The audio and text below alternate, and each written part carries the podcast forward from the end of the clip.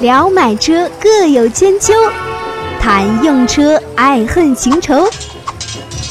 百车全说，你听我说。各位听友，本月二十三日下午六点，上海长泰广场三刀听友见面会，与您不见不散，欢迎一起来玩。要参加的听友，请在十日前扫描节目上方二维码，或添加微信朋友 a t c o n t a c t，并注明要参加二十三日听友见面会。欢迎各位来到今天的百车全说，我是三刀。今天节目一开始呢，依然打个小广告啊。八月二十三号的下午，在上海的长泰广场，三刀会有一个听友的交流会。然后呢，如果大家感兴趣啊，如果在周边城市或者在上海当地，如果有时间的话，可以过来捧捧场啊。三刀先在此谢过各位啊。然后现场大概活动是一个半小时，结束之后呢，我们会在旁边的一个咖啡厅，大家在一起啊喝喝茶聊聊天啊。如果如果现场太热啊，那我们就稍微把时间缩短一点啊，我们在咖啡厅里面聊天时间长一点，这个时间自由可以控制。那么那一天可能我还会带一个神秘嘉宾过来啊，现场助助兴，所以就大概这么回事啊。如果大家感兴趣呢，可以在我们的在我们的这个微信公众号里面，我们有个帖子是置顶的，大家可以在里面讨论，也可以让我们看到你们大概多少人会来，大概就这么回事啊。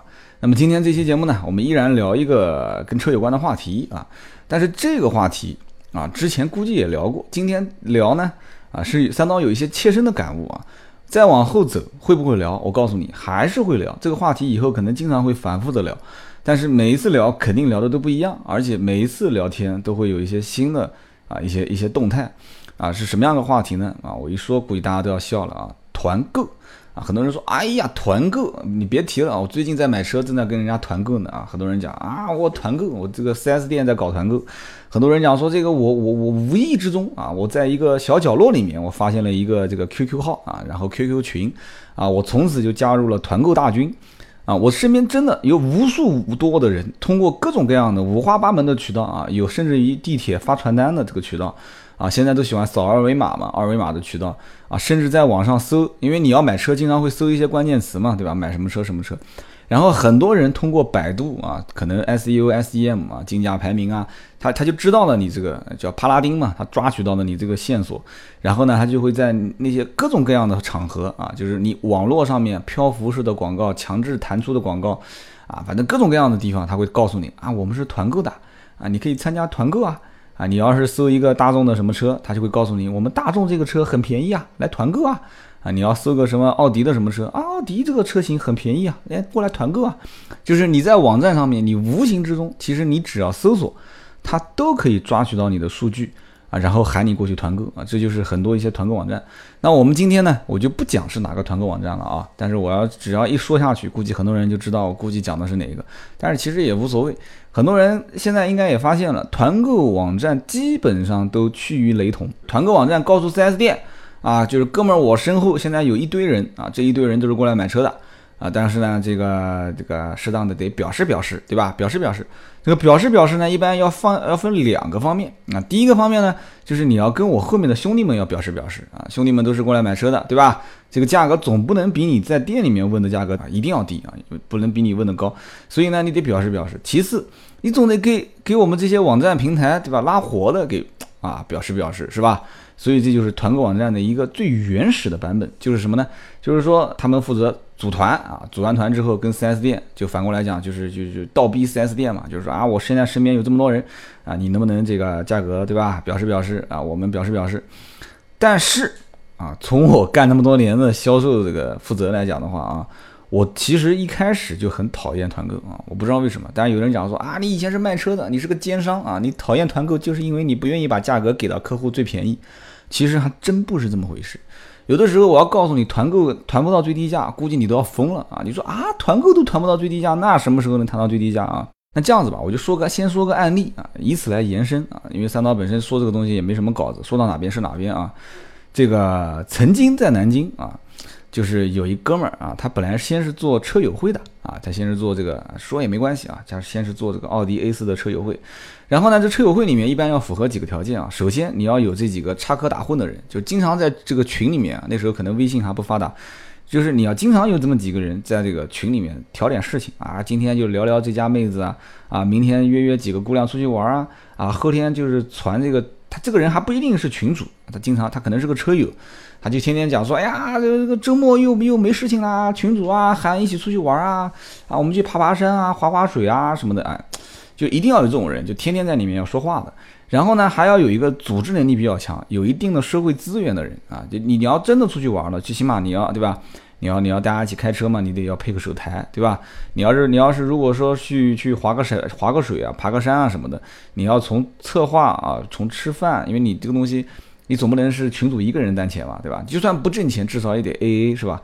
所以你这个策划能力一定要很强，就大概有这么两个人就 OK 了。然后呢，长期还有一些啊，能对接车主的一些这个吃喝拉撒的啊。什么叫吃喝拉撒呢？就是车主毕竟是因为车才认识的这些人。那经常会有一些人问啊，说啊这个车出故障啦，有些小白问那个地方出了一些啊什么样的一些莫名其妙的问题啦，然后群里面必须得有一些这个技术性比较强的啊，就是说啊告诉你故障码这个是有问题，没关系啊，怎么修复怎么弄啊，就是 4S 店你不要去 4S 店之前啊，车友会有一部分人就帮你解决了。所以车友会刚开始的雏形就是大概是这么回事，所以就因此造就了一些车友会的老老大啊，或者是车友会里面的一些元老级的人物，就比较具有信任感。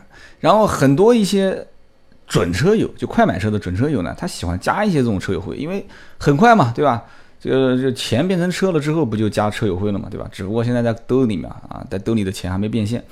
所以很多人就会加车友会，那很多人就对这个元老啊，包括这个技术性比较强的这个元老啊，包括有可能就是对群主就产生一些依赖性啊、依赖性和仰慕的这种心态。所以呢，群主也就抓住这一点，所以很多的一些这个车友会的群主啊，就是车友会的发起人就开始做团购的生意啊。当年就有这么一个啊车友会的，就是 A 四的车友会的会长过来跟我们做团购。他这个团购是怎么团呢？很简单啊。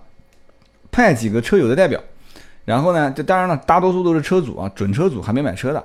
然后呢，这个车友会老大起个头，然后带过来就跟我们这些啊，就 4S 店的头头老老的就开始在一起在会议室里面就谈了。那么谈判也很简单啊，就是你直接我他说我们都是很爽快的人，对吧？那这那就讲反过来就是你们 4S 店都是不爽快的人嘛，对吧？那就是说，那你就给一个价格，你今天也不要大家互相耽误对方时间，对吧？给个爽快价。啊，我也明着告诉你，其他几家店我也会去比，而且我也比过了。但是呢，我不会告诉你对方的底价啊，我们是无底价竞标啊，你就说说看你最低给多少钱吧。所以这个就是让 4S 店很头疼的问题了啊。你说这个价格你要报高了，对方说没诚意啊，你可能甚至于今天你你这个团购里面甚至还有你的原有的保有客户，就是已经来看过车的，你报高肯定不好。但你要报低，低到什么程度呢？啊，这些人其实都是很贪婪的啊。团购的人心态永远都是，就是感觉是无底线的啊，就无底线团购。马上后面我还会再讲团购的二点零、三点零时代啊，所以那个时候团购就感觉很尴尬啊，因为你坐在那边可能就四个人，但是他会告诉你说背后有很多啊，有很多人都在买啊啊，所以这是一点零的版本啊，所以当时的这种人过来跟我们谈，有的时候呢坑蒙拐骗啊，这个这个这个这个威逼利诱，这个不是 4S 店逼他啊，是他反过来逼 4S 店啊，很嚣张很嚣张的啊。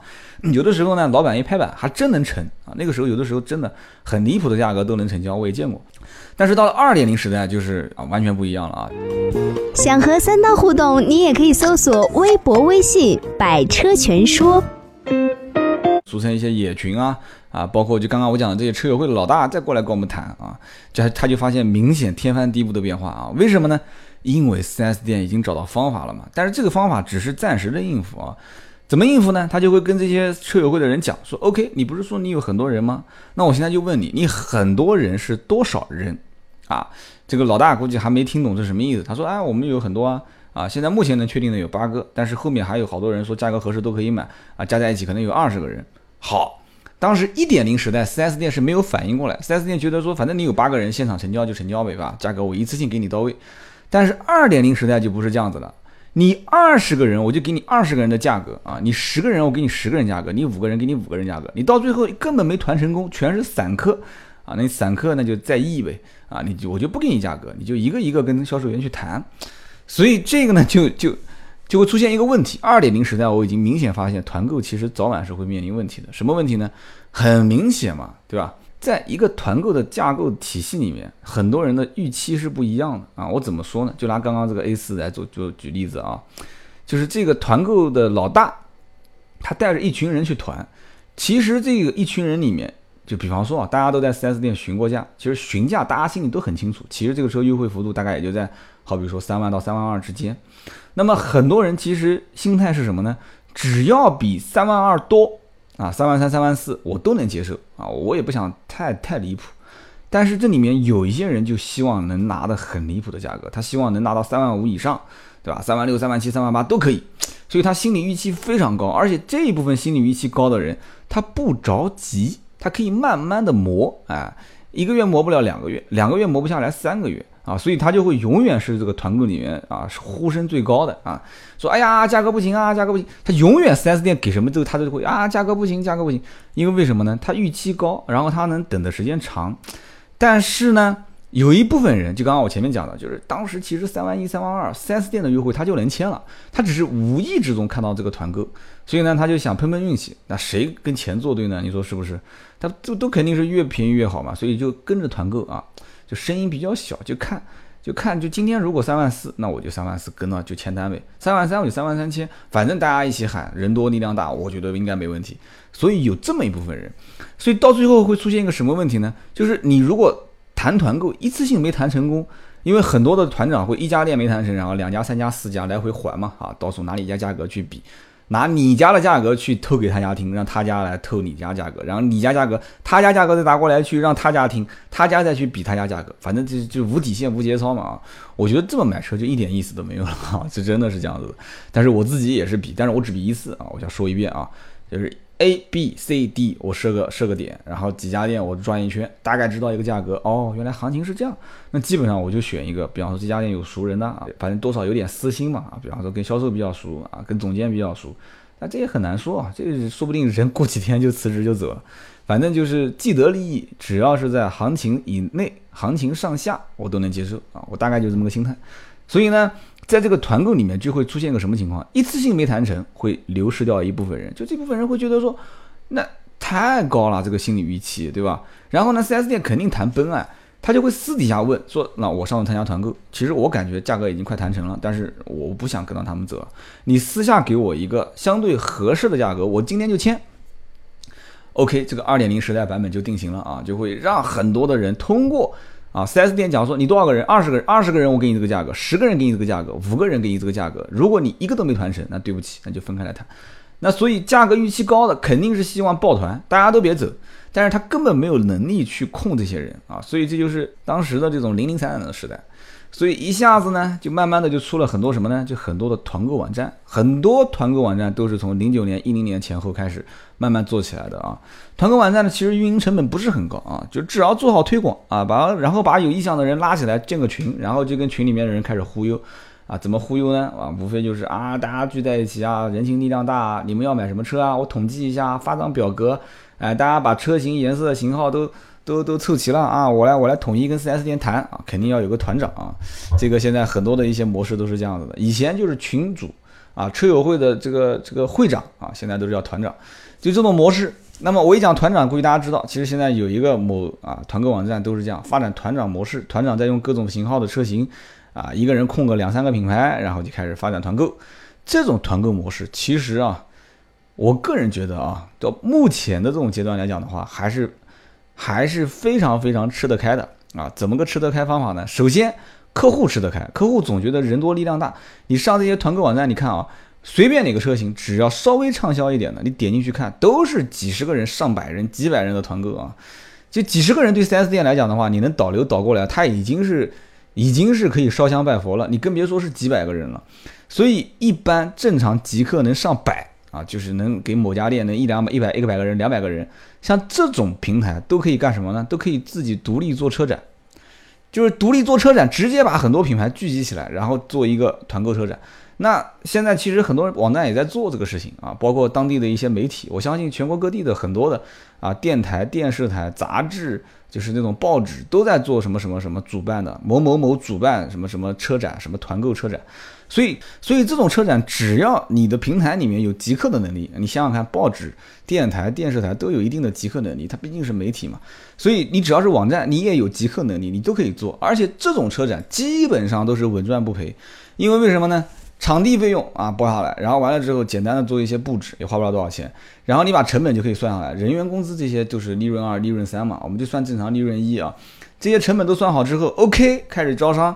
招商招商，你如果想平进平走，这笔单子不挣钱，你就按你的成本去兑换嘛，对吧？如果你要挣钱，挣多少钱，你直接换算一下，分摊给这些经销商不就 OK 了吗？所以这种让经销商入驻参加车展团购的形式是团购的三点零时代。那么目前来讲的话，大多数的团购网站其实都是在这么操作。但是呢，三点零时代还会分啊三点零点一版本、三点零点二版本啊，这个怎么解释呢？就是在这种大的雏形起啊，就是这种雏形下面呢。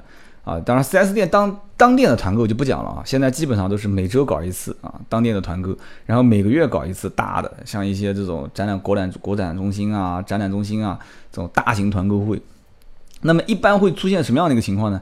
就是说，4S 店会跟团购这个公司签一个保底协议啊，这就是三点零时代的升级版本了啊。以前是就是你带多少个客户，OK，那我就给你一年付多少费用，这就是即刻阶段。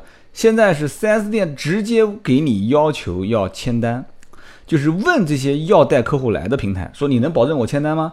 那那平台肯定有以前人不多，他不敢保证嘛。那么现在基本上啊，平台方跟 4S 店方两方博弈啊，平台方说我可以保证啊，我可以保证你签十张订单。那至少签十张订单，那 4S 店说，那我给你这个价格，OK，这个价格和签十张订单其实是一个对赌协议啊，但是平台方其实也要把准这个价格的市场行情啊，就是能不能做，有多少人能接受，达到这个价位，有多少人现场就能签单啊。包括这个成交率啊，包括这个放鸽子的概率到底有多少？所以现在大多数的团购网站都是在做这个事情啊。前期先预测，然后即刻，以前只即刻啊，现在是即刻预测筛选，然后拿政策，拿政策进去之后再做一个样本调查调研啊，基本上就可以跟 4S 店确认，确认完之后直接签。那么签了这个合同之后，做完活动只要能完成啊，完成承诺的这个这个相应的即刻和订单数。啊，那基本上 4S 店给钱是不含糊的啊，给钱是不含糊的，因为 4S 店就是你你如果按照签三十张订单，我给你三万块钱来讲的话，它其实还是亏。但是这个钱这不能这样算，这个钱本身是市场的运营费用，而且这个活动将来可以再转嫁一大部分是给厂家做报销啊，做保值。所以呢，现在 4S 店还是愿意的啊，还是愿意的。但是啊，三刀最后就要讲我几个观点啊，但是有个什么问题呢？现在的很多的团购网站，现在不是互联网创业吗？开始啊动糊涂心思了啊，开始动糊涂心思了。大家如果参加过团购，你注意看啊，就是他不仅仅开始做新车的团购了，因为他发现，哎，新车团购，因为前期会有个即刻阶段。前期把客户集完之后，因为现在不是要承诺 4S 店要成交了吗？好，OK，那我要把成交就是价格和客户之间再进行沟通，就是反复的沟通。这个团长跟客户之间的沟通，最后都沟通出感情来了 啊！这一点都不夸张啊，真的。什么张哥、李姐啊、王老弟啊，这这反正就是慢慢的沟通出感情来之后，团购的公司发现，哎，那我不就成了一个小 4S 店了嘛，对吧？那跟客户感情那么好，带他来买车，甚至。这些客户都不认 4S 店的销售啊，就认这些团购的团长哎，所以就产生了一种依赖性。那产生依赖性会出现一个什么样的就是边际效应呢？就主营业务当中的边际效应呢？那你说 4S 店靠什么挣钱？4S 店肯定不靠车挣钱嘛。而且很多给团购的这些价格都是亏到亏到连裤衩都没有了，然后再拖嘛啊，就到这种位置了。那怎么办？那么他肯定要靠装潢挣钱，对吧？装潢、按揭、贷款手续费啊、上牌费这一系列的费用啊，二手车置换。那么团购发现，既然能控客户，哎，那就把他二手车也拉过来呗啊！所以现在团购网站开始动糊涂心思，开始动二手车的业务。哎，团购网站心想说，那他客户我最早期接触的就是我呀，然后最终你 4S 店无非就是报了个价格嘛，对吧？你报了个价格，那那这个贷款业务是不是我也能做呢？哎，就开始动贷款的业务的这个脑筋啊。你你 4S 店点位收的高嘛，对吧？你收五个点手续费，四个点手续费，那我就收两个点嘛，我收一千块钱，我收三千块钱，天生都是赚钱嘛，对吧？我低价侵入市场嘛，那么就开始开始动糊涂心思了啊，然后再吃保险返点，说哎，保险也可以在我这里做嘛，啊，那来年来年还要再吃续保了，不就这个概念吗？那最后你你看出现个什么问题呢？4S 店纯粹就是引狼入室啊，把团购这个模式引进来，促进自己啊，就半死不活的这个销量，哎，打一针兴奋剂，哎，上来了。那之后会发现说，哎，依赖它。已经无法开始去摆脱它啊，无法摆脱它，最后怎么办呢？最后它就形成一个毒瘤啊。当然这个也不能完全说是毒瘤了啊，这讲的估计团购网站老大过来喷我了啊。就是把它放进去之后，它开始啊，就是怎么说呢？开始侵占它啊，就开始让这个互联网模式在 4S 店当中生根发芽啊，有点像类似 O2O 了。现在不都是什么都 O2O 嘛啊？所以说现在我也有点看不太懂，但是我很明显的能发现，团购其实只是。只是在当今产业下的一个产物，但是以后会不会有？肯定会有，因为国外现在也有团购啊，对吧？但是这种团购的模式，我觉得你团到底团什么啊？你要搞清楚。你如果说既吃上家又吃下家啊，下家啊，就像打官司一样，吃完原告吃被告，那这个家伙我就不太好讲了啊。这个东西，这个出来混，早晚都是要还的啊。所以现在团购网站厮杀的很激烈啊。然后三刀最近一段时间呢，陆陆续续可能天气开始变热了，也不知道怎么回事啊。就是买车的人慢慢多了起来，很多人也在问啊，就是是不是现在买不划算啊？会不会再降价啊？啊，要不要等到九月、十月啊、十一车展啊？啊，我还是那句话，你什么时候用，什么时候买最划算。但是。现在是二手车一个极其淡的一个季节啊，天越热，二手车越淡，所以现在二手车的行情极好，就是二手车的价格普遍都偏低一点啊。然后你如果要卖二手车置换，极不好啊，就是行情非常不好。你现在要是卖二手车，你可以去看看的，基本上天南海北很多的地方二手车行情都非常非常差啊，就除非你是直接用户卖直接用户那，那你牛了叉了啊，那你基本上你就运气好，你报个高价也有人能接。